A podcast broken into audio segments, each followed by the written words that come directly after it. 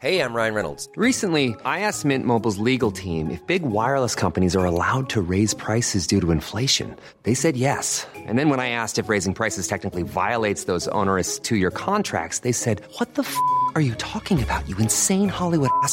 So to recap, we're cutting the price of Mint Unlimited from $30 a month to just $15 a month. Give it a try at mintmobile.com slash switch. $45 upfront for three months plus taxes and fees. Promo rate for new customers for limited time. Unlimited more than 40 gigabytes per month. Slows. Full terms at mintmobile.com.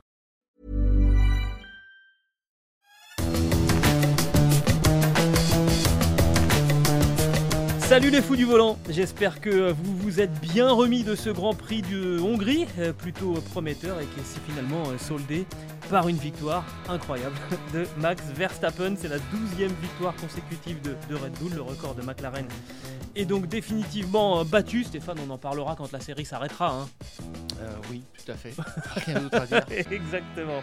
Alors, euh, cette semaine, dans, dans les fous du volant, euh, bah, le déroulement de ce, ce Grand Prix de Hongrie du, du week-end nous a conduit à nous poser deux, petites questions sur le format des, qualifications, notamment hein, la gestion des, pneumatiques en qualification. On va en parler. Et puis aussi euh, l'emplacement de, euh, de la pole position.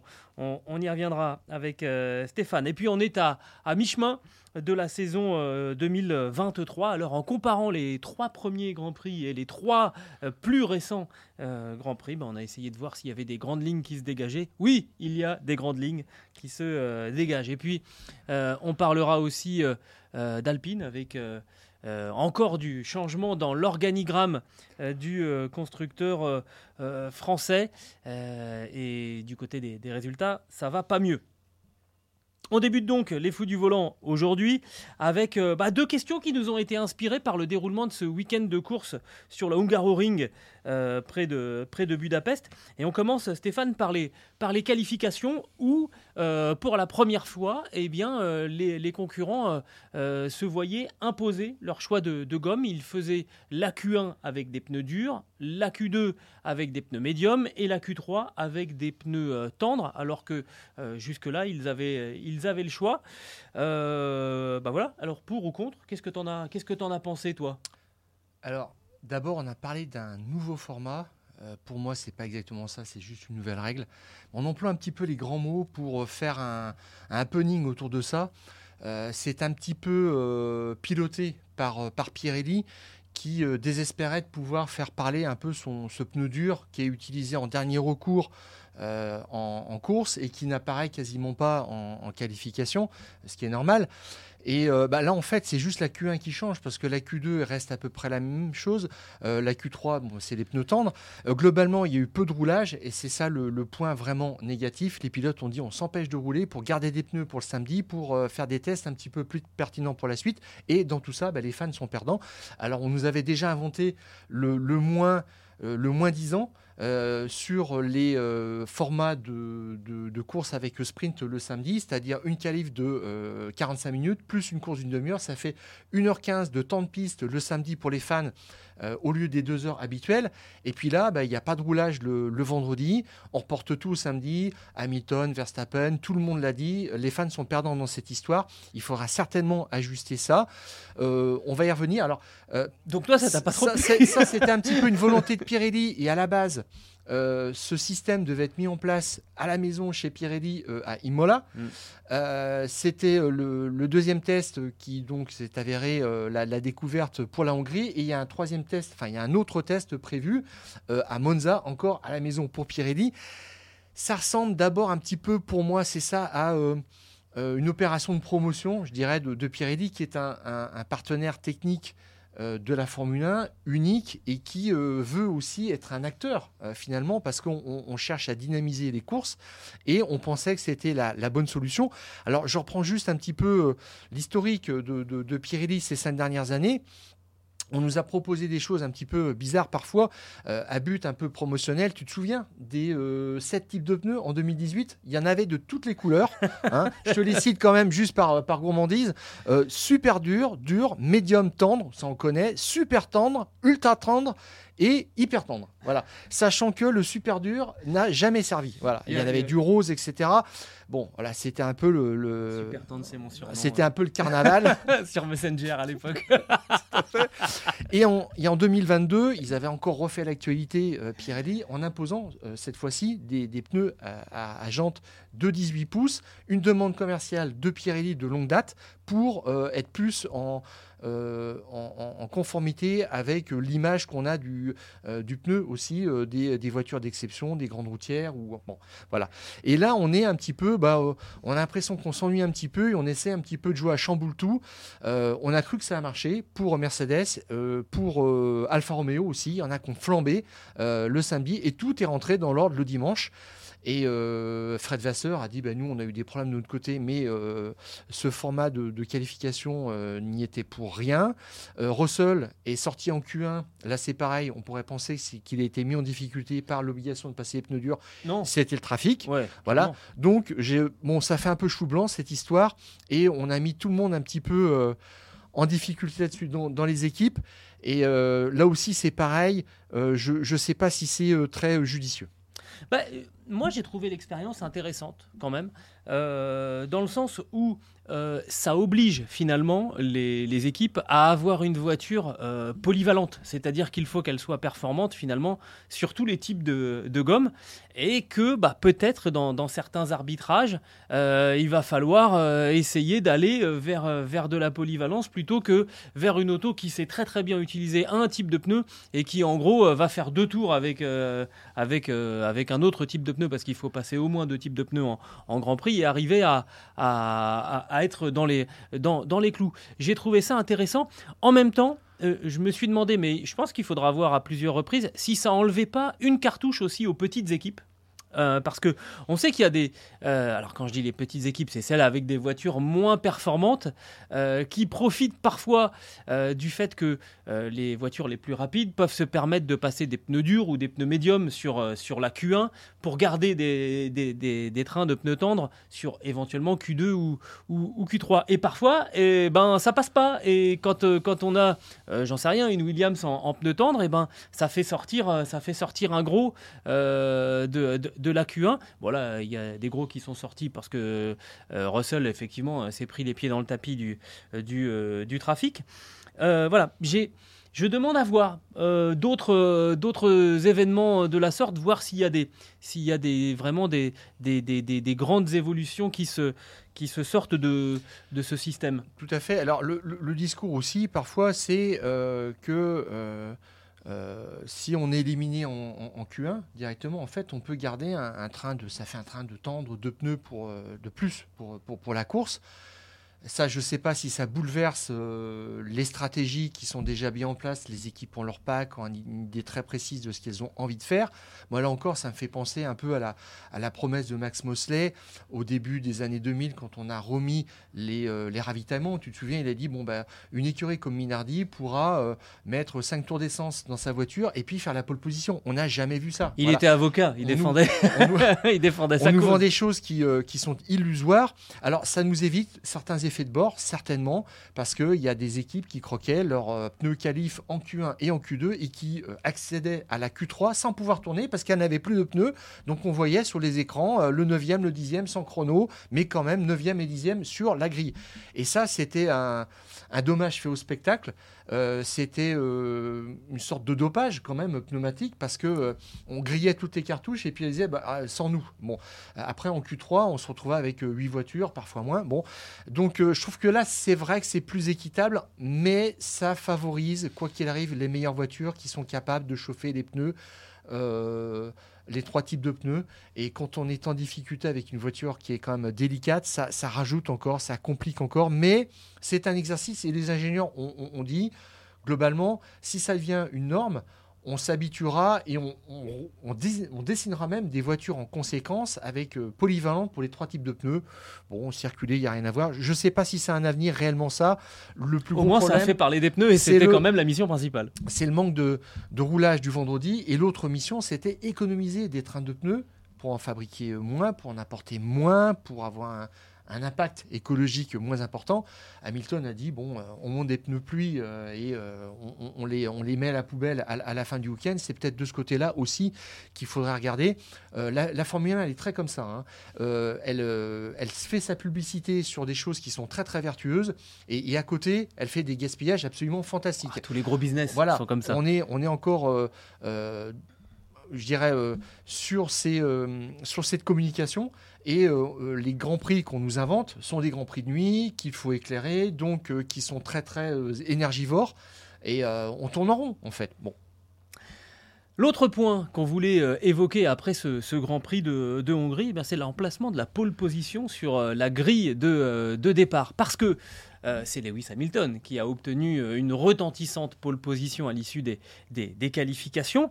Lewis Hamilton qui n'a pas fait le meilleur départ de sa carrière, il faut bien le, il faut bien le reconnaître. pas raté non plus. hein. Non, pas raté non plus, mais il a perdu euh, les 2 mètres, 2 mètres 50 euh, dont avait besoin Max Verstappen euh, Oui. pour s'emparer de la première place sans avoir dépassé euh, Lewis Hamilton parce que bah, la pole position en Hongrie est à, à- à gauche, gauche. Sur la, quand on, quand- dans le sens de l'évolution euh, sur, sur la piste. Le premier virage est à droite, donc vous vous retrouvez à l'extérieur.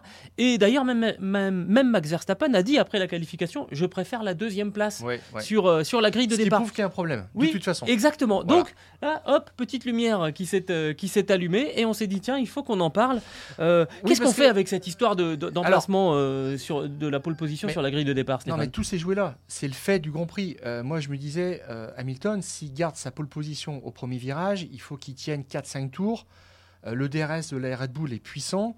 Euh, il fallait qu'il résiste à ça et qu'il sorte le plus rapidement possible, Verstappen, de sa zone DRS. Personnellement, je pense que ça aura rien changé. Ça mais- n'aurait rien changé, moi aussi, je crois. Mais là, on n'a même pas espéré 5 tours. Au premier virage, c'était réglé. Et alors, euh, il y a 8 mètres d'écart entre euh, chaque euh, position sur la grille de départ qui suivent. Donc, Hamilton avait 8 mètres d'avance sur Verstappen. Et moi, ce qui me choque un petit peu, c'est quand tu regardes bien les images, Verstappen ne revient pas exactement à la hauteur d'Hamilton avant le freinage au virage numéro 1. Il est à, à mi-distance, c'est-à-dire qu'il reprend 6 mètres à peu près. Il ne le dépasse pas et pourtant ça suffit pour s'assurer Oui, parce que le leadership dans le premier virage. Tout à fait, et qu'il a la corde. Et pour moi, ça c'est un petit peu le problème. Hamilton après il cède au freinage dans le premier virage.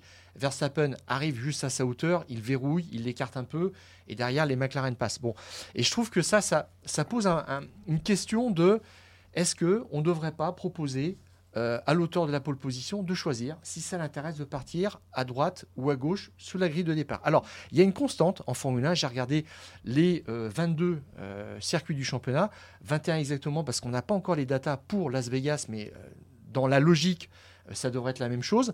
Ça sera un La pole position, la, la pole position euh, est toujours sur euh, la trajectoire, euh, la, la bande passante, on va dire, des, que qu'empruntent les, les- les voitures pendant les, les essais. Ce qui assure en fait la meilleure adhérence, parce que c'est là où les voitures déposent de la gomme. Donc là-dessus, on est, on est OK. Il y a une Et de Hamilton logique. était voilà, sur une bonne partie, il n'y a rien à dire. D'ailleurs, de toute façon, Hamilton ne s'est pas plaint de cette histoire d'emplacement de pole position Hmm. après, mais c'est juste Verstappen qui a quand même euh, soulevé le problème. Ouais, en disant que Oui, en disant que on était mieux sur la, sur la deuxième place de la grille que sur la, la pole position. Voilà. Et alors, euh, la pole position idéale, c'est euh, quand tu as aussi la corde qui arrive de ton côté sur, euh, sur, sur le premier virage. Et ça, c'est la majorité Tout sur à fait. les, non, des tout. circuits ou pas non, Voilà. du tout. Il y a cinq circuits euh, qui euh, sont dans ce cas-là. Alors là, c'est la pole position rêvée. C'est Miami, Monaco, Montréal, Silverstone et Spa. Pole position à droite à Monaco et à Spa et à gauche pour tout le reste. Et on vous a mis un petit astérix avec, en plus, un run court. Oui. Ça veut dire quoi? Ça veut dire qu'à Monaco, par exemple, quand tu as la pole à droite, quand tu as la corde qui est du premier virage à droite et quand tu as le, le run le plus court de la saison, 114 mètres, tu es sûr de ton coup, tu vires en tête au premier virage. Et d'ailleurs, c'est ce qui se passe à Monaco depuis 2003. Sans interruption, le dernier euh, qui a euh, euh, piégé le poleman, c'était Coutard avec Montoya en 2002. Ça veut dire que tu as des pole positions qui sont meilleures que d'autres sur le circuit. Ils sont plus bankable que d'autres. Tout à fait. Alors, il y a, il y a d'autres circuits. Alors là, un run court, c'est intéressant. On peut considérer que c'est à peu près euh, moins de 200 mètres. Là, il y avait 444 mètres. Sur la Hongrie, ça veut dire que ça joue moins là-dessus. Parfois, c'est même beaucoup plus. Mais il y a des. euh, runs qui sont assez courts, mais où la pole position n'est pas du bon côté. Je cite Bakou, Singapour, Sao Paulo et Abu Dhabi. Et là où, euh, bah, si tu te loupes, t'es mort. Parce que celui qui est à côté a la, euh, à la corde, et là, il freine, c'est- réglé. Donc, euh, je trouve que franchement, on devrait se pencher euh, sur ce cas-là. On crée beaucoup de choses. En Formule 1, on a encore vu l'auteur du meilleur tour en course qui a un point, ça sert plus à rien Oui. depuis longtemps, de toute façon. Et ça apporterait une petite part de stratégie, je trouve. Alors, j'ai j'ai réfléchi à, à- à la chose et je me dis plutôt que demander au poleman, euh, parce que forcément, à un moment ou à un autre, si tu demandes à un homme ou à un pilote, pour être euh, non genré, euh, forcément, ça va créer un problème à un moment ou à un autre. Euh, le côté de la pole, ça nous ramène, ça nous ramène Prost Senna 1990. Ce que, ce que je pense, c'est peut-être que l'association des pilotes devrait se réunir avant le début de la saison et établir, voilà, sur tel circuit, on veut que la pole soit à gauche, sur tel circuit, on veut que la pole soit Alors- à droite. Seule exception, les circuits où, sur lesquels on n'a jamais roulé, les nouveaux circuits, où là, eh ben, on, on- on dit à l'association des pilotes, on se réunira euh, le vendredi soir, enfin en tout cas la dernière séance libre avant la, la qualif, pour déterminer avant la qualif de quel côté sera la pole. Et après, c'est terminé, c'est gravé dans le marbre, on n'en parle plus. Mais c'est les pilotes qui sont les mieux placés pour savoir finalement euh, quel est euh, le bon emplacement pour une pole position. Parce que c'est peut-être pas forcément du côté, euh, à l'intérieur du, premier virage, mais eux le savent. Donc voilà, il faut effacer cette petite bizarrerie qu'il y a sur certains circuits où finalement tu te dis, bah c'est mieux d'avoir une place paire sur la grille de départ parce que ça fausse un petit peu tout l'enjeu de la qualification. Oui, alors j'ajoute que si c'est euh, décidé avant euh, le début de la saison, ça n'est plus un élément stratégique et ça n'est plus à la discrétion de l'auteur de la pole position qui peut quand même avoir un intérêt. Alors j'ai regardé depuis un an exactement, il y a sept pilotes en pole position qui ont perdu leur avantage au premier virage. Euh, dont, euh, dont six, en fait, on voit bien, qui étaient, qui n'étaient pas du bon côté, qui n'étaient pas côté corde. Voilà. La seule exception, c'est Silverstone, euh, au, Grand Prix précédent, la, Hongrie. Ça veut dire que tu es quand même dans une situation précaire. Alors, il y a un cas particulier dans, euh, dans ces euh, sept euh, cas. C'est euh, Singapour l'année dernière. Le départ est donné sur une piste euh, mouillée. Ça veut dire quoi? Ça veut dire qu'il a plu, que la piste est verte, c'est-à-dire qu'elle s'est dégommée. Euh, Quand il pleut sur une piste, en fait, la, la gomme n'adhère plus autant sur le bitume et euh, les euh, niveaux de grippe se euh, s'égalisent. Voilà, s'égalisent, Ou même se lissent. s'inversent, ouais. Tout à fait. Et bon, la, la piste aussi est nettoyée dans, dans- dans- dans la nuit, avant chaque, après chaque journée. Et, euh, et là, euh, bah, euh, Leclerc s'était fait coincer par Pérez, qui avait la corde, qui avait autant de grippe que Leclerc. Et il suffit d'une petite hésitation et tes 8 mètres sont effacés. Mm. Là, tu, tu vois euh, la pole position partir euh, euh, tout de suite euh, en fumée.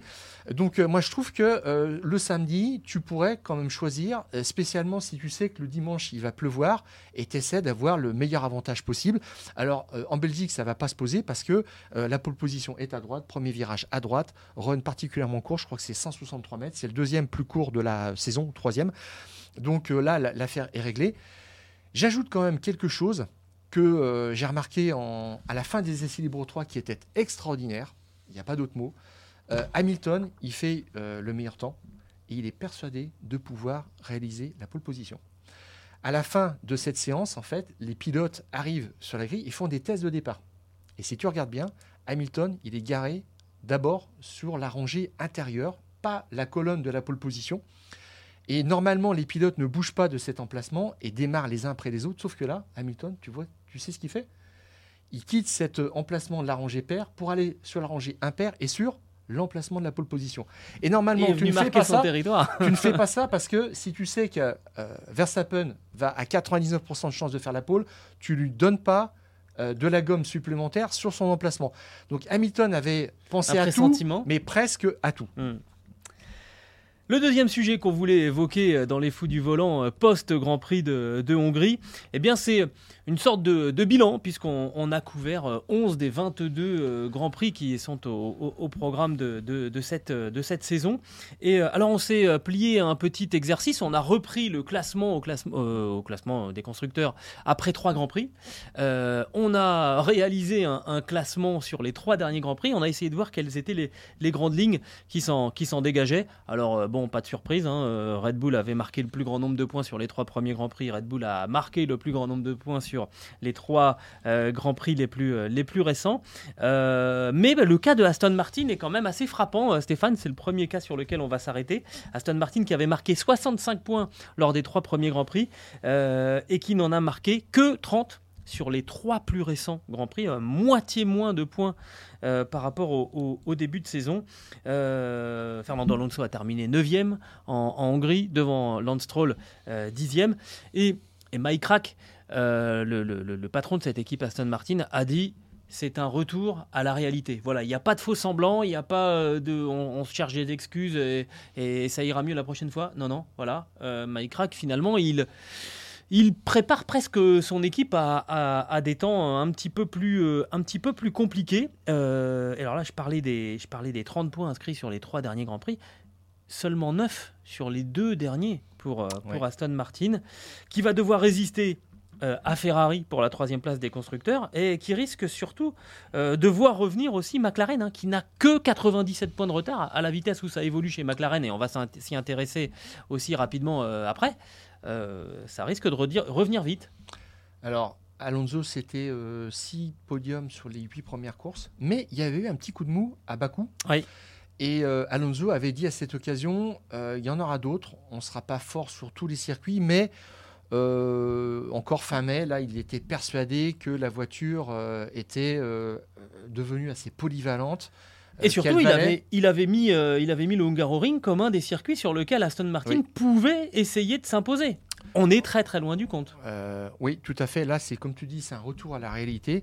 Et puis un changement de discours aussi. Tu as cité Mike Crack, euh, qui nous disait quand même, euh, courant euh, avril-mai, de toute façon, vous verrez des évolutions sur l'Aston Martin quasiment à toutes les courses, à Mhm. tous les week-ends, développement agressif. Et les autres se posaient la question, mais comment vont-ils faire Nous, de toute façon, on ne sait pas faire. Voilà. Sur le budget cap, sur l'évolution même d'une voiture, on ne peut pas rajouter des choses pertinentes ou en tous les cas, c'est changer la voiture en permanence. Et ça, c'est un autre danger Oui. parce que tu n'as pas une base de repère. Là, ce qu'ils font, c'est qu'il y a un gros package sur les 4 ou 5 courses. On l'expérimente, on apprend à le connaître et après on sait comment le modifier. Eux, Aston Martin, ils étaient plus forts que tout le monde. Bon, là, c'est retour à la réalité. Effectivement, depuis Exactement. trois Grands Prix, c'est assez brutal. Euh, Il y a Alonso qui euh, a dit euh, après Silverstone, bah, de toute façon, en fait, nous, on est les grands perdants de l'histoire sur les pneus durs à la structure renforcée.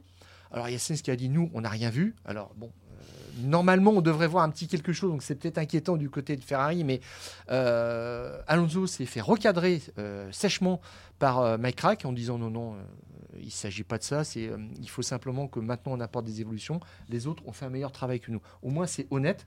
C'est bien de ce point de vue-là. Euh, c'est quelqu'un qui était euh, à l'extérieur de la Formule 1, Mike Crack, et qu'on n'a pas tellement pris au sérieux au départ, qui été mal accueilli. Là, maintenant, il a remis un peu les choses en place. Et je veux dire, il a le discours de la vérité, et c'est la meilleure chose à faire pour comprendre les faiblesses et, avancer. Euh, je, trouve que là-dessus, maintenant, ils ont le bon- diagnostic, à savoir maintenant quand est-ce qu'ils vont apporter les prochaines évolutions. Alonso a dit, on va voir ce qui se passe sur le dernier Grand Prix à Spa, qui peut être un peu particulier et quasiment illisible parce que normalement, il pleuvra les trois jours. Et Alonso a dit, on verra après ce qui se passe euh, après la pause. Alors justement, euh, on, on- on cherche des explications hein, sur cette baisse de régime de, de Aston Martin. Euh, et Stéphane, c'est pas que du vent, ça c'est un Ah. joli lancement. Je te vois venir.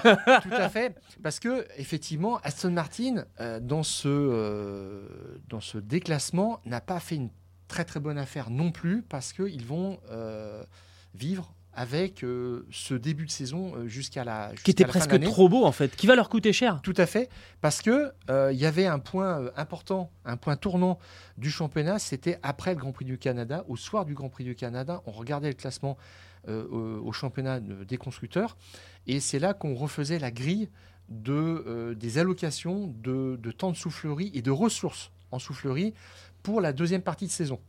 En clair, euh, les équipes qui euh, n'avaient pas performé l'année dernière avaient des temps de soufflerie plus importants pour le début de la saison. C'est une sorte de rattrapage et de compensation. Je trouve que c'est un système vraiment intelligent. Sur un principe simple, c'est qu'on prend les écuries de 1 à 10 et on donne 100% de ressources euh, à la septième équipe, Ah oui, au se- à au la septième, septième oui, pardon, équipe du ça. championnat. Et cette septième équipe était Aston Martin. voilà. Et ensuite, quand on remonte d'un cran vers euh, l'élite euh, du, classement, euh, les équipes perdent euh, 5% à chaque fois. Alors, ce qui mettait Red Bull euh, théoriquement à 70%, on sait qu'ils en ont 63 parce qu'ils ont une sanction, ça c'est autre chose. Mais Aston Martin avait depuis le début de la saison 100%. C'est peut-être aussi pour ça qu'ils ont sorti des packages performants. Et après le euh, Grand Prix du Canada, ils étaient troisième euh, au championnat et donc ils ont perdu 20% de euh, ressources Ah, ce, euh, qui, en soufflerie. ce qui, pour Alors, une équipe qui est en, en montée en régime, euh, Oui. c'est très très important. bah là, ça va être un, un coup d'arrêt aussi spécialement pour eux. Ça va se voir, je pense, à un moment. Et Gilles, ces 20% représentent en fait la plus grosse perte pour une équipe sur, sur le plateau. Donc en fait, ils vont subir par rapport à tout le monde. Exactement. Alors, euh, il y a des chiffres intéressants hein, sur cette euh, modification des, ressources en soufflerie. Par exemple, euh, McLaren, qui elle va voir encore son, temps en soufflerie augmenter parce qu'ils avaient fait un début de saison très très très très compliqué. Finalement, eux, ils sont en train là de, récolter les bénéfices en quelque sorte de leur début de saison euh, compliqué. Alors, il y a ça, il y a, y a la ressource finalement euh, technique, il y a aussi la ressource financière. Et là, d'un seul coup, euh, t'évoquais le fait que Mike Rack avait annoncé euh, qu'il y aurait des, des nouveautés tout le temps, mais c'est pas de ce côté-là en fait que ça, que ça pioche du côté de chez, chez Aston Martin. On a peut-être d'autres soucis sur les installations. Alors, sur les installations, sur le budget cap, tout Oui. simplement, où il y a trois équipes qui seraient pointées du doigt Red Bull, Mercedes et euh, surtout euh, Aston Martin pour des dépassements de, de budget euh, l'année dernière. Alors, c'est un petit peu compliqué parce qu'on parle d'une partie extérieure au budget, d'une alloca- d'une allocation de, des dépenses permises de euh, 36 millions d'euros sur 4 ans en tout. Euh, affecté en fait à la modernisation Moderni- modernisation, on va y arriver. Il n'y a pas l'anti-patinage non plus hein, pour nous. affecté à la modernisation des, équipements. Euh, bah, là, Williams pose la question justement. Alors, ça s'appelle le CAPEX. Voilà. C'est euh, les budgets euh, extérieurs au fonctionnement même de, l'équipe. C'est de la modernisation. James Wolfe, le, boss de Williams, a dit Nous, on n'a pas investi depuis euh, 30 ans. On a un énorme retard. Et il, il essaie de faire gonfler ce, ce- budget de 36 millions d'euros qu'aurait largement dépassé Aston Martin. C'est pour ça que le, gendarme financier de la FIA est en train de regarder ça attentivement et on devrait avoir les résultats un petit peu plus tôt que l'année dernière. Ils sont prévus normalement pour euh, la fin du mois d'août à peu près. Et c'est là qu'on saura si Aston Martin se fait taper euh, sur les doigts, s'ils ont éventuellement une pénalité financière ou des restrictions en termes de soufflerie, si Red Bull aussi en fait partie, si Mercedes aussi, qui a eu beaucoup besoin de modifier sa voiture, Ah oui. fait partie de tout ça. Mais là, ce ne sont que des rumeurs pour l'instant. On ne connaît pas la nature exacte des infractions, c'est, euh, ce sont des soupçons. Mais euh, Aston Martin va peut-être déchanter aussi à ce niveau-là.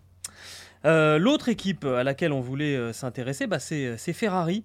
Euh, parce que alors là, c'est un petit peu en trompe-l'œil, hein, mais Ferrari a, quasiment doublé son nombre de points inscrits sur les trois premiers GP, euh, en tout cas sur les trois plus récents Grands Prix par rapport aux, trois premiers GP. hein. Ils en avaient marqué 26 en début de saison, euh, 45.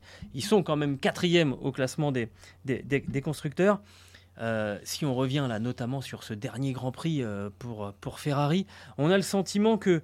euh, alors, il y a eu la pénalité parce que Charles Leclerc s'est un peu loupé en rentrant dans la voie des stands. Il a été pris à 80,7 km/h. La règle est la règle. On, est, on est pénalisé. Finalement, ça ne lui a pas coûté tant de choses que, que ça. hein. Fred Vasseur disait ça, on n'y était pas. En gros, on a le sentiment que cette Ferrari, depuis le début de la saison, elle ne progresse pas.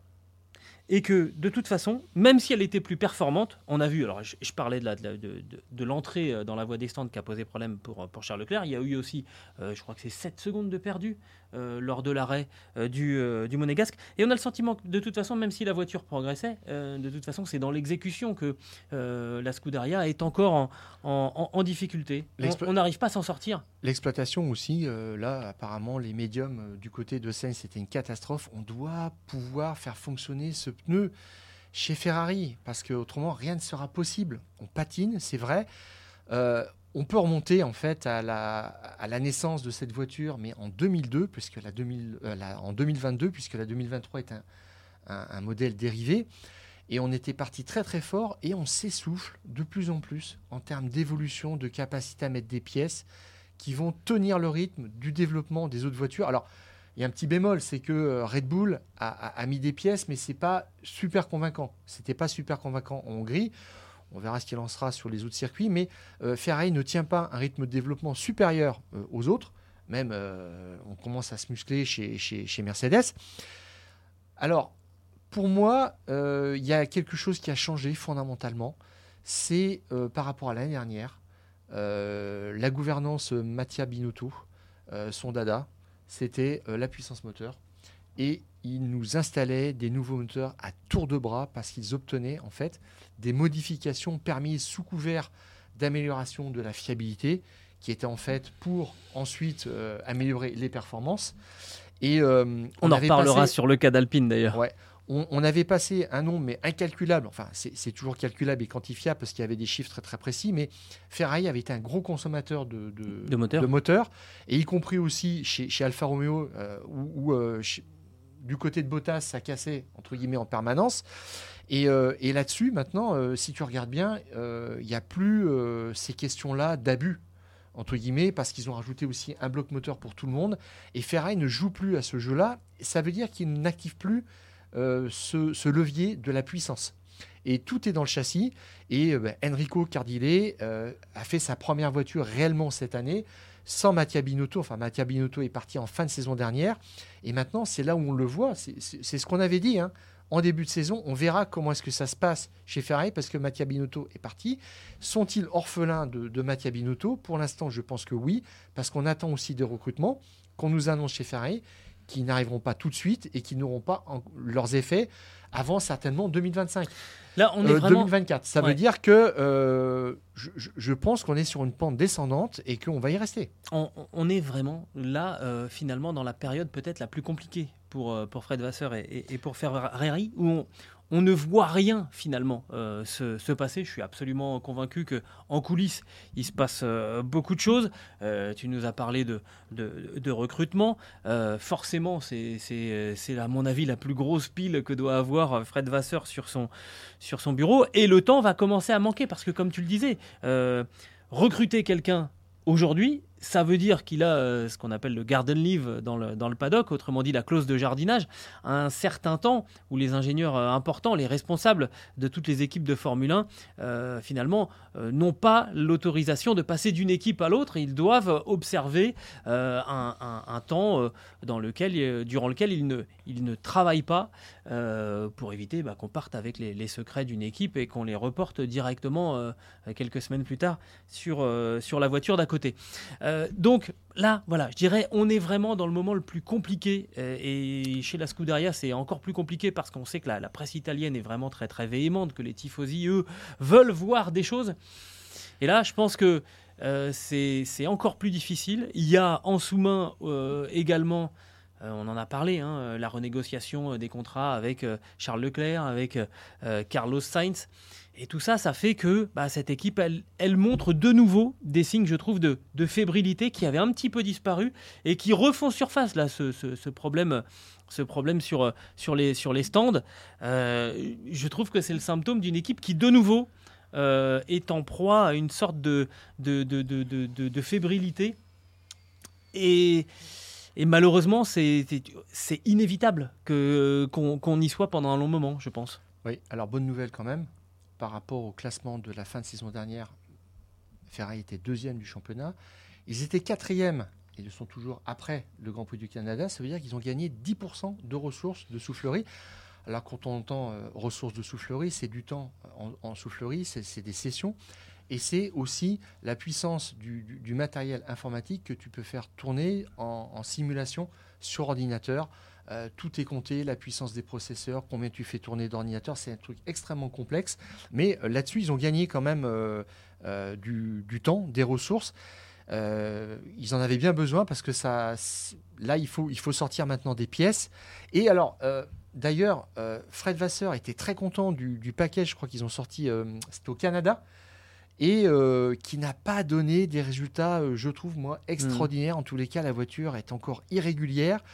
On s'est peut-être vu un peu trop beau, on, a tiré des conclusions un peu rapides, et là maintenant, quand une Ferrari est 7e ou 8e, on trouve ça normal.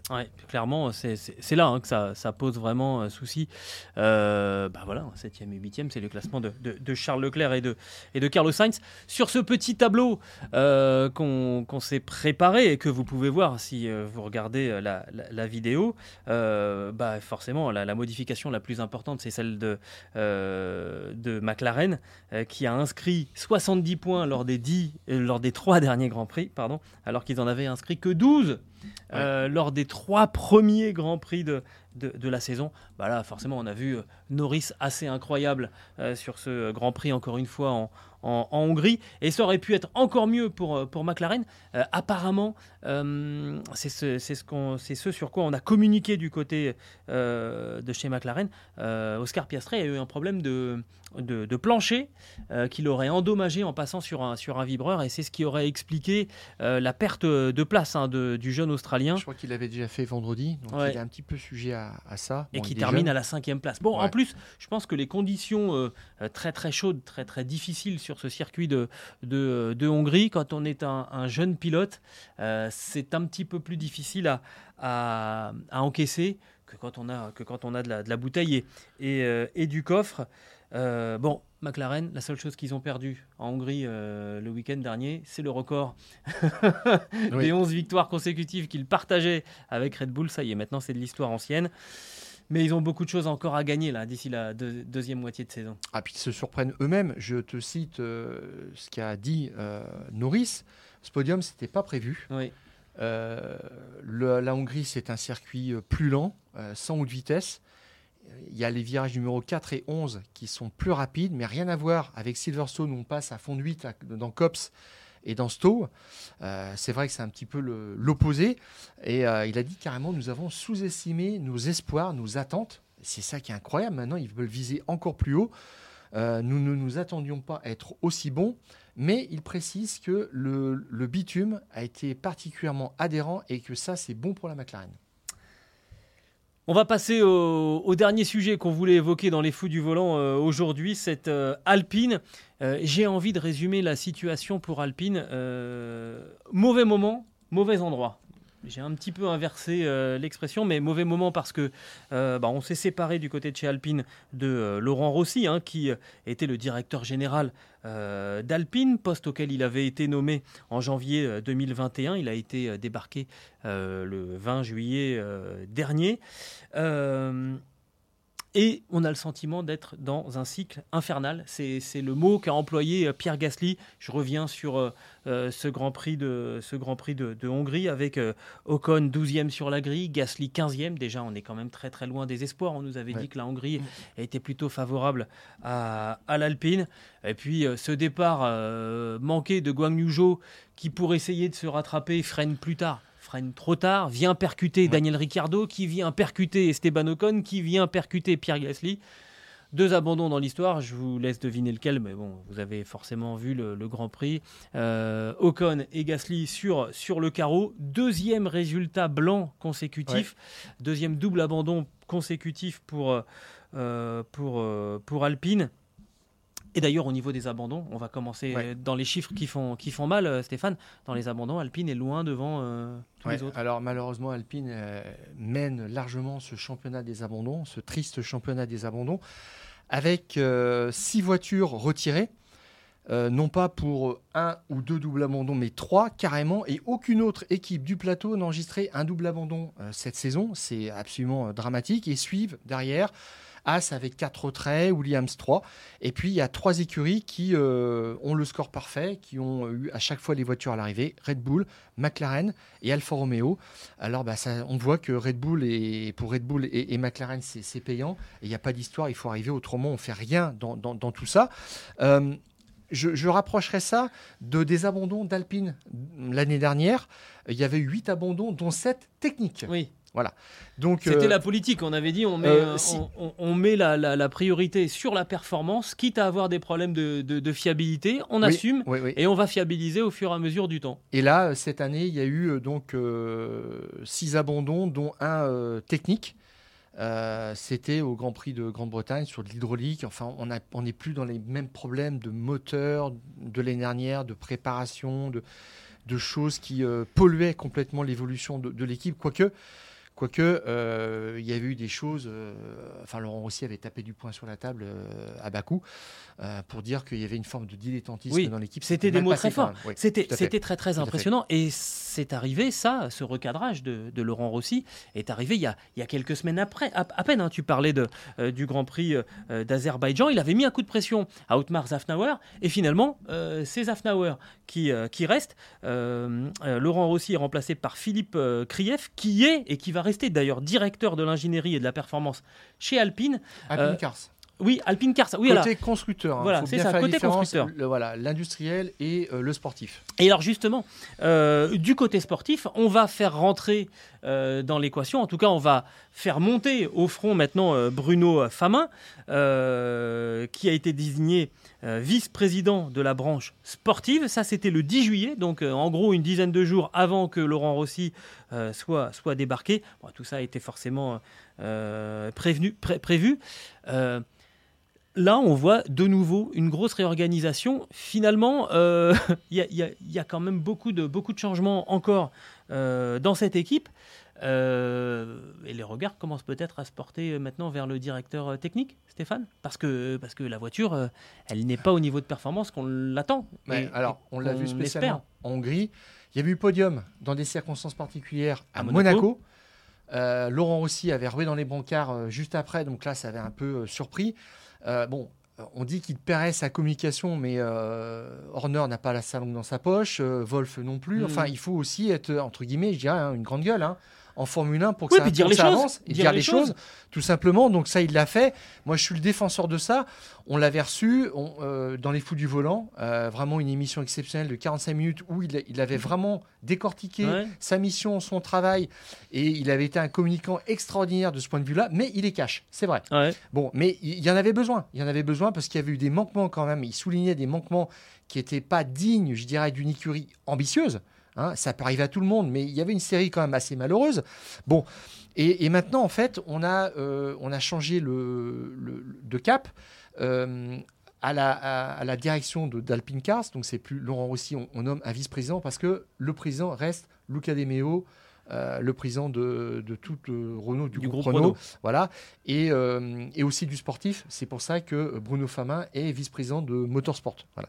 Mais c'est vrai que maintenant, je dirais que ça laisse un peu euh, les coups des franches à euh, Otmar Zafnauer parce que Philippe Krief, qui est nommé du côté de- du constructeur Alpine Cars, ne va pas mettre son nez dans euh, l'organisation de l'écurie de Formule 1. Soit il faut le faire à fond, complètement, soit il faut pas du tout le faire.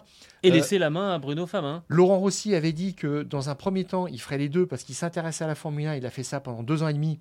Il a vraiment réorganisé l'écurie euh, de Formule 1. Et puis il a dit maintenant, là vraiment, il faut lancer le réseau. Il y a beaucoup de modèles euh, de la nouvelle gamme à lancer euh, pour Alpine. Donc il avait pris, il s'était, il avait pris du recul en début de- d'année. Très bien.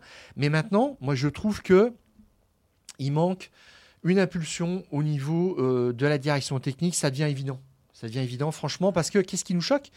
Ce qui nous choque, c'est l'évolution de d'Aston Martin et de McLaren, les bons qu'ils ont été capables de faire à parité de budget, euh, d'organisation. Maintenant, euh, on est sur un petit marché des ingénieurs, mais ils se débrouillent manifestement mieux, je dirais pour l'instant, qu'Alpine. On nous dit qu'il y a des recrutements qui vont arriver, chez Ferrari, etc. Tout le monde a des choses fantastiques dans ses cartons, mais on voit pas grand-chose. Et euh, sur le plan simplement des euh, directeurs techniques, moi je remarque une chose, euh, Gilles, c'est que on est sur un métier qui est assez euh, précaire, Ah oui, volatile. ça, c'est clair. Si on regarde bien les directeurs techniques qui sont responsables de, qui sont les, les, les, les pairs des voitures de 2023, celui qui est en place depuis le plus longtemps, c'est. Pierre Vacher. On a reçu il, y a, il y a très récemment. Deux, trois numéros, ouais. Voilà. Tout à fait, qui est arrivé chez Red Bull nommé directeur technique en 2018 et qui a produit sa première voiture en 2019. Derrière, on a des gens comme euh, euh, Jody Eggington chez AlphaTauri. Et puis on a euh, Pat Fry qui est arrivé, qui a été nommé en 2020, donc qui a fait sa première voiture en 2021, une voiture gagnante. Mais depuis, c'est vrai que c'est la stagnation. Par rapport à Pat Fry, ce qui me surprend un petit peu, il est connu comme le loup blanc. hein. Il est passé par McLaren, par Ferrari. Il a un CV, mais long comme le bras. Très bien. Mais j'ai bien regardé, en fait. Il a surtout eu des postes de, euh, d'ingénieur en chef à l'ingénierie et pas de concepteur, pas de directeur technique, pas de chef designer. Et c'est peut-être là où il y a la, la faiblesse. Je, je, je dis ça très prudemment, mais euh, il est avec, il forme un duo avec Matt Harman parce qu'il est directeur technique en chef et Matt Harman est directeur technique. Et là aussi, c'est pareil, il a été nommé directeur technique en 2022. Donc on est sur un, un tandem assez jeune. Et on a chez Aston Martin, par exemple, quelqu'un comme Dan Fallows qui est arrivé avec toute son expérience de Red Bull et qui a tout révolutionné. Et chez Ferrari, on parlait des difficultés de Ferrari. Eh bien, Enrico Cardile est en poste juste depuis cette année. Et c'est peut-être pour ça qu'il manque aussi de souffle. Je ne sais pas. Et en même temps, ben, quand tu vois Gilles, euh, on a tendance de plus en plus à sanctionner rapidement ces Ouais. directeurs techniques qui ne donnent pas des résultats. Je cite FX de maison, chez Williams, il est parti l'hiver dernier, alors Mm. que la voiture Bah, elle a quand pas l'air si mal que facture. ça, clairement. tout à fait, tout à fait. Euh, chez McLaren, on n'a pas hésité à remercier James Key, qui a fait la voiture de cette année, qui fonctionne quand même assez bien. Ils ont su la bonifier par des évolutions, mais lui, il est parti. Il est Mhm. parti maintenant chez Sauber Audi. Euh, chez Mercedes, on a fait sauter aussi Mike Elliott, on l'a rétrogradé au rang de numéro 2 en avril dernier. On a rappelé James Allison. Et puis chez Alfa Romeo, eh bien, on prépare l'arrivée de James Key euh, le 1er septembre. Et c'est euh, euh, Yann Monchot qui bah, fera euh, un pas en arrière. Donc ça veut dire que là, c'est quatre directeurs techniques qui ne seront plus en poste euh, à, l'automne prochain. Et euh, on se demande quel est le prochain sur la liste, sachant que il y en- y en a y a même. quelqu'un qui Il y en a quand même un qui a un gros marché. bagage euh, technique et qui, euh, à ma connaissance, est toujours. et managérial. euh, voilà, oui, en, en recherche d'un poste. C'est Mattia Binotto. Euh, tout le monde pense évidemment à l'ancien patron de la Scuderia, mais il est presque trop qualifié, Mattia Binotto. Comment tu veux mettre Mattia Binotto sous la responsabilité d'un Bruno Famin, d'un.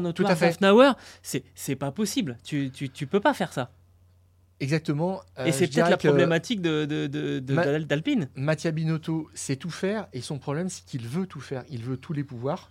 Euh, moi, je trouve que là où il a été le plus efficace en tant que directeur technique, Oui, il a remis là où la Ferrari en, en- en 2022, il les a remis sur le, le devant de la scène, ça c'est en, en haut des, des- des podiums.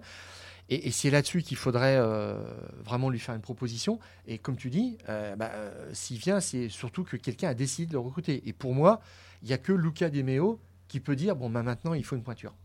Parce que c'est vrai que euh, quand tu es dans une organisation où tu veux euh, garder ton poste, je pense particulier, en particulier à Otmar Zafnauer, il dit Ah bah là maintenant, si avant j'avais quelqu'un au-dessus de moi, maintenant j'ai les coups des franches. Oui. Voilà, il est le boss dans l'écurie, mais Otmar Zafnauer, c'est plus un administratif, c'est quelqu'un qui a plus de 20 ans d'expérience, 25 ans en Formule 1. Et euh, c'est quelqu'un qui connaît très très bien les rouages, la politique, etc. C'est lui Les qui sponsors. les recrutements, les recrutements aussi, bah, c'est ça, de, de personnel. Mais je trouve que là, s'il ne se met pas à chercher ou n'essaye pas de recruter quelqu'un de l'envergure de Mattia Binotto, c'est que Mais non, mais il y, a- y a- y a un oubli quelque part. Je y a- vais te dire le fond. problème, je dirais. Je vais te dire le fond de ma pensée. C'est le prochain domino. Tu enlèves Otmar Zafnauer et tu mets Mattia Alors- Binotto. Et c'est pas- Ah, tu ne peux les pas deux ne pourront pas tu peux cohabiter. pas mettre Mattia Binotto en dessous Otmar Zafnauer. Tu peux pas les, les- les directions bicéphales, ça n'existe pas parce que tu pourrais très bien dire Mattia Binotto et techniquement il est très fort, mais on l'a vu que euh, parfois euh, il était un petit peu un petit peu maladroit sur certains aspects. Euh, donc on met les deux. Non, ça marche pas, ça peut pas marcher. Donc on oublie ça. En fait, là quelque part il faut attendre que Otmar Zafnauer euh, paye euh, le manque de, de- de performance de, de la voiture pour éventuellement libérer la place pour Ouais. Mattia Binotto et que, que là, euh, là ça, ça redémarre. Mais ça veut dire que le temps passe et que pendant ce temps-là, cette équipe vivote. Et Mattia Binotto, c'est un expert en châssis, mais c'est aussi un expert en moteur. Ne l'oublie pas. Oui. Et c'est. euh, Et on a un problème moteur. a- Et on a un problème moteur chez Alpine. Tout à fait. C'est lui qui a rétabli en fait euh, euh, Ferrari aussi, qui a redonné de la puissance à Ferrari après cette histoire de, de Oui. moteur un peu foilaté.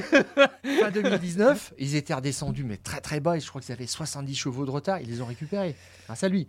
Et là, effectivement, il y a un problème maintenant qui se Ouais. pose. Alors là, on parle de 30 chevaux hein, de déficit pour, euh, pour Alpine par rapport à la moyenne du, euh, du plateau. À tel point, c'est que euh, il doit y avoir là une commission F1 qui doit se réunir à la fin du mois de juillet. C'est- normal. hein, Il y, a, il y a pas mal de décisions à, à- à prendre pour les, les saisons à venir, notamment les couvertures chauffantes, des choses comme ça. Euh, et on va parler de savoir si on peut autoriser, alors que les moteurs sont gelés en théorie jusqu'en 2026, savoir si on va autoriser Alpine à faire une évolution moteur, mais une évolution clairement sur la performance du, du moteur. Jusque-là, on avait dit on fait un moteur performant et on aura des problèmes de fiabilité, on assume, on le fiabilisera dans un deuxième temps. C'est ce qu'ils ont fait l'année dernière. Et on s'est fait un petit peu avoir du côté de chez Alpine dans ce, dans ce jeu-là, parce qu'on a bien vu que les autres constructeurs, sous couverture de faire de la fiabilité, bah, ils faisaient aussi euh, de, de- de la performance. Là aussi, on a été un petit peu gentil. On a été gentil sur l'affaire Piastri, on a été gentil sur l'histoire des moteurs. Il faut mettre quelqu'un qui soit un petit peu plus... euh, petit peu plus, euh, je sais pas comment dire, un petit peu plus malin, un petit peu plus roublard, je sais pas. Euh, mais en tout Ouais. cas, faut y aller, faut y aller, euh, exploiter les zones grises et, et essayer quand même de faire avancer parce que là, enfin c'est la catastrophe. On est à zéro point sur les deux derniers grands prix pour pour Alpine. hein, il faut tirer la sonnette d'alarme. On est sixième au classement, 47 points. et Il y a 36 points d'avance sur, euh, sur Williams. Mais on a été déclassé chez, euh, chez Alpine. On ne parle plus euh, de la bagarre pour la quatrième place au classement des constructeurs. On ne parle plus du duel avec McLaren. Ont- C'est terminé. Alors, On- Zafnauer a dit si nous ne pouvons pas atteindre cet objectif de la quatrième place, l'objectif devient d'être d'avoir la quatrième voiture la plus rapide en fin de saison. Oula. Bah, euh, oui, mais pour l'instant, ils sont, euh, Je ils dirais sont très très loin du compte. Qu'on parle trop, faut travailler, faut plus annoncer d'objectifs ni rien, faut arrêter de rêver. Et d'ailleurs, cet objectif des 100 grands prix là, qui était euh, bon un petit peu bizarre parce oui, que bah, on l'a on l'a T'es- rallongé. on l'a rallongé. Alors je sais pas pourquoi. Parce qu'on s'en a bien vu qu'on n'y arriverait pas. Tout à fait. Mais attends, parce que ce qui est incroyable, c'est qu'on nous annonce ça fin 2021, donc 100 Grand Prix, ça nous mène à peu près à fin 2025. Euh, et là, 120, ça nous met à fin 2026. Audi, ils arrivent en 2026, ils disent, nous, on veut euh, la victoire en 2028. Et trois, trois saisons, c'est plié. Euh, Oui, ça, quand Renault, rien ne t'empêche de dire ce que tu je veux. te rappelle le- le- l'objectif de Renault quand ils reviennent en 2016, on veut être champion du monde en 2020. Ça n'a pas Alors- marché. Mais en- entre euh, tout le monde veut être champion du monde. On peut ne pas être champion du monde, mais au moins être dans la course. Là, Oui. le problème, c'est que l'évolution, elle se fait vraiment euh, à contresens et qu'on est en train de dégringoler. Alors, du côté de c'est ce chez- chez que Alpine. c'est ce qu'essaie de faire maintenant euh, Bruno Famin, plaider pour euh, une révision du moteur qui serait complètement légale. C'est-à-dire qu'on fait pas euh, Non, non, on fait pas ça dans son coin. C'est autorisé. et- exactement euh, parce que alors déjà il a c'est quelqu'un qui travaillait à la FIA, qui connaît tous les rouages. Ça c'est vraiment un avantage Mm. là-dessus. Et il profite en fait d'une disposition réglementaire qui a été euh, faite quand on a avancé le gel des moteurs euh, en 2022 Il y avait euh, par effectivement. nécessité de réduction des coûts, par demande express de Red Bull qui était lâchée par Honda. Ils disaient bon, ben, Honda a les propriétés du moteur, nous, ils partent et on les empêche de partir, mais on va pas être capable tout seul de développer le moteur, donc il faut tout geler. Et dans, ces, dans cet accord, il y avait eu quelque chose de précis qui avait été mis noir sur blanc et qui va servir aujourd'hui à Renault, qui est le motoriste D'Alpine. d'Alpine, c'est que euh, euh, si un moteur avait 1% de déficit par rapport au meilleur moteur de la place, il avait droit à un aménagement de ressources, de, de- de modifications supplémentaires pour regagner de la puissance. Voilà. Alors, C'était pour, 1%. ra- pour rassurer les motoristes. 1%, c'est gigantesque. Ouais. C'est euh, ça qu'il faut bien se mettre ça dans la tête pour, pour euh, bien expliquer ce que c'est sur un, un chrono d'un tour euh, de 1 minute euh, 40. Eh bien, une voiture qui est 1% moins performante, elle va être à une seconde, ce qui est gigantesque. C'est un trou béant. Bon, et là en termes de puissance, c'est pareil. Et là, on est au-delà du pourcent de toute façon, avec 30 euh, chevaux à récupérer. Alors, ils ont trouvé déjà euh, un soutien euh, spectaculaire, Oui. inattendu. Ah oui. Christian Horner. Christian Horner. Alors qui a quand même de la mémoire et qui se souvient qu'effectivement chacun avait fait un geste pour geler les moteurs, pour que ça arrange, parce que la menace, hein, c'était que Red Bull parte carrément de la Formule 1. Ouais, Donc ouais. euh, ils avaient fait, euh, ils avaient mis les choses Oh, noir sur il blanc. doit y avoir une C'était un peu du explication. chantage, mais voilà. Ouais. Mais ah bah, attends, ah bah, voilà, on y vient. L'explication, c'est que euh, Christian Horner dit ouais, ça serait pas mal de faire ça, et euh, à condition qu'on euh, mette euh, tous les, toutes les datas de puissance de tous les moteurs, ce serait fascinant. Ah, il perd pas le nord. Ok, d'accord. Voilà. Merci Christian. Tout à fait. Donc il attend ça avec impatience. Il dit mais oui, on peut le faire. Voilà, à condition de que je sache ce qu'il y a exactement dans le moteur Et Mercedes. confiance. Dans le moteur Ferrari. Donc il pense, bah, c'est forcément rien n'est gratuit en Formule 1. Tu sais, il y a tout le temps quelqu'un qui paye quelque part. Bon voilà, en tout cas pour vous dire que euh, bah, nous on est supporters hein, de, de cette équipe euh, de cette équipe alpine. On a envie que ça marche terriblement. Ouais, c'est l'équipe de que, France de bah, toute là- façon, mais on est, on est un peu désespéré. On est dans un dans un entre-deux tout le temps. et On n'arrive pas à passer le, le, le palier. euh, Là, tu vois, je regardais par exemple c'est- les, les, les, les résultats en qualification l'année dernière. Position moyenne d'Alonso sur la grille 8,3. Ocon 11. Cette année, Ocon 9,2. Gasly 11. On est dans la même zone. Hmm. C'est-à-dire qu'on n'a pas, on n'a pas avancé. Non non, clairement. Voilà ce qu'on pouvait vous dire donc euh, après ce Grand Prix de, de Hongrie, on a encore été très très bavard alors que c'était pas le Grand Prix le hein. plus On va spectaculaire. pas se refaire. Bon, spectaculaire, hein, ça peut être euh, du côté de, Spa le week-end prochain avec euh, les premiers essais libres vendredi à 13h30. euh, qualification à 17h, attention, un week-end sprint. La qualification pour la course sprint, ça sera, ça, sera, ça, sera samedi à 12h. Et la course sprint à 16h30. Le Grand Prix, lui, sera à 15h. Attention aux prévisions météo. Alors, effectivement, selon les sites, on annonce plus ou moins de, de pluie. Euh, un petit peu, mais pas trop. On a des mauvais souvenirs de la pluie. à Spa. Ouais, ouais, clairement. euh, bon, comme tout circuit, ça peut être potentiellement dangereux. euh, on l'a encore. euh, Oui, expérimenté trop récemment. Mm. Euh, voilà, mais évidemment, on reviendra sur tout ça le week-end prochain. Ce podcast qui est à retrouver sur toutes les bonnes plateformes d'écoute, de Deezer à Spotify, en passant par Acast ou par Apple Podcast. N'hésitez pas à nous donner 5 étoiles et à vous abonner. Et de cette manière, vous recevrez les nouveaux épisodes directement sur votre smartphone. On se retrouve donc la semaine prochaine pour faire le point euh, avant la trêve, après ce, ce Grand Prix de Belgique. Et d'ici là, Stéphane, on coupe le, contact. contact.